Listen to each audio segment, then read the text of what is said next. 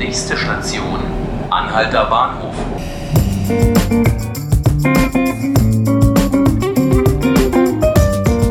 Herzlich willkommen zu 5 Minuten Berlin, dem Podcast des Tagesspiegels. Mein Name ist Hannes Soltau und mit mir im Studio ist heute Fatina Kailani aus der Berlin-Redaktion des Tagesspiegels und unsere Rechtsexpertin. Hallo Fatina. Hallo Hannes. Wir wollen heute über eine kuriose Geschichte sprechen. Es geht um Klingelschilder und die Datenschutzgrundverordnung. In Wien scheint es einen Fall gegeben zu haben, dass sich ein Mieter darüber beschwert hat, dass sein Name auf dem Klingelschild steht. Kannst du uns dazu etwas erzählen, Fatina?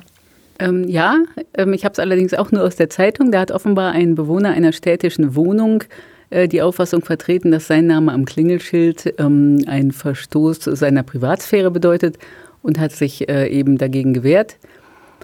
Die, ich glaube, er musste gar nicht klagen, er bekam schon gleich Recht von seiner Vermieterin, dieser Wiener Wohnen, so heißt die. Äh, und ähm, die hat sich dann aber entschlossen, nicht nur diesem Mieter den Wunsch zu erfüllen und den Namen zu entfernen, sondern die hat sich dann entschlossen, gleich allen ihren Mietern, und das sind 220.000 Wohnungen, äh, die Namen zu entfernen.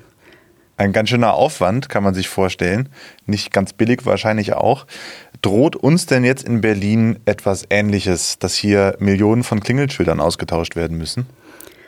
Äh, tatsächlich hat sich die Sache dann nach Berlin fortgepflanzt. Äh, der Eigentümerverband Haus und Grund hat dann seine Mitglieder ähm, mehr oder weniger gewarnt vor sehr hohen Bußgeldforderungen, wenn sie gegen diese Datenschutzgrundverordnung äh, verstoßen würden und ihnen deswegen empfohlen, vorsorglich auch alle Klingelschilder zu entfernen.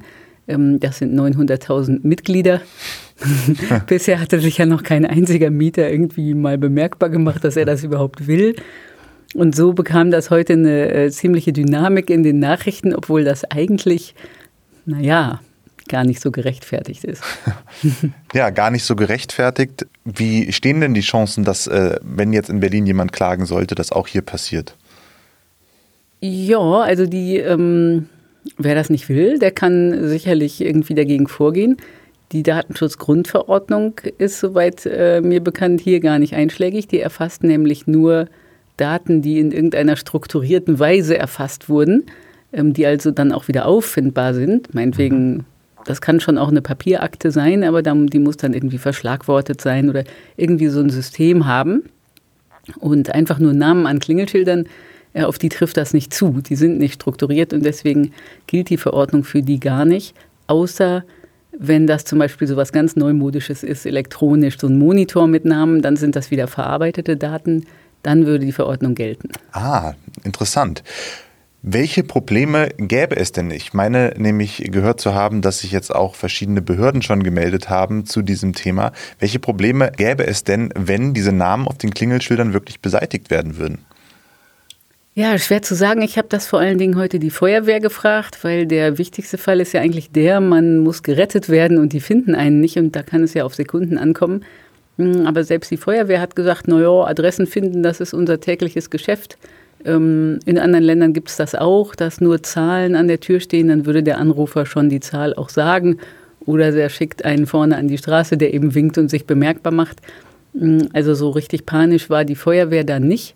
Ich glaube eher, dass es für die Bewohner selber auch mühsam wäre, weil dann der Paketbote hm. nicht weiß, wohin und der Besuch nicht weiß, wohin. Man muss dann ja jedes Mal sagen, was weiß ich, Tante Hilde, da steht jetzt nicht mehr mein Name dran, du musst jetzt bei G27 klingeln oder was auch immer.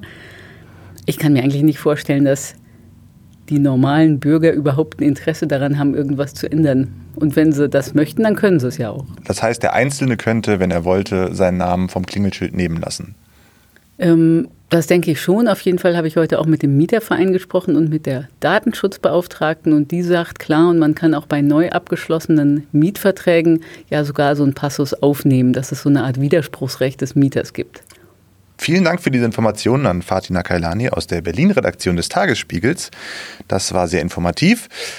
Das waren 5 Minuten Berlin, der Podcast des Tagesspiegels. Sollten Sie alle weiteren Folgen von 5 Minuten Berlin hören wollen, können Sie dies unter tagesspiegel.de slash podcast oder auf Spotify und iTunes tun. Bei Fragen und Anmerkungen schicken Sie uns gerne eine E-Mail an podcast.tagesspiegel.de.